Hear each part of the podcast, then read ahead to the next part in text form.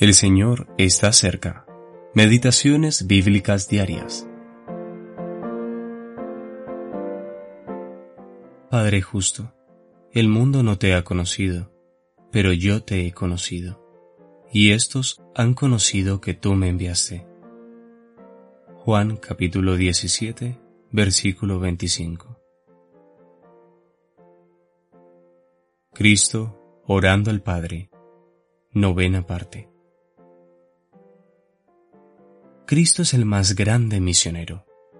En su oración en Juan 17, el Señor utiliza siete veces el verbo enviar, en griego apostelo.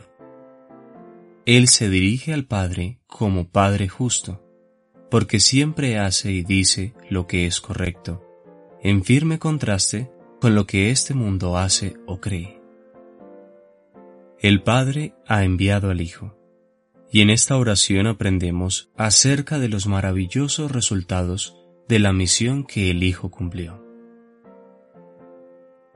Primero, Cristo fue enviado por el Padre para que aquellos que el Padre le ha dado pudiesen conocer al verdadero Dios y a Jesucristo. Este conocimiento implica una relación perdurable con el Padre y el Hijo, en el goce de la vida eterna. Versículo 3. Segundo, los discípulos que estuvieron con Cristo durante su ministerio terrenal recibieron las palabras que el Padre le había dado, pues reconocieron que Jesús provino del Padre y que el Padre había enviado al Hijo. Versículo 8. Tercero, estos son los que el Señor Jesús envió al mundo, así como él mismo había sido enviado por el Padre. Versículo 18. Cuarto. La unidad de los creyentes es un testimonio al mundo de que el Padre ha enviado al Hijo. Versículo 21.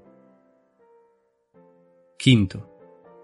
En el siglo venidero, la unidad de los creyentes será exhibida a todo el mundo, y éste reconocerá que el Padre envió al Hijo y que Él ama a los creyentes, así como ama al Hijo. Versículo 23.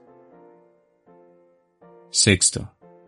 El mundo no ha conocido al Padre justo, pero el Hijo lo ha conocido. Es el Hijo quien ha dado a conocer al Padre, de manera que los creyentes pueden reconocer que el Padre envió al Hijo.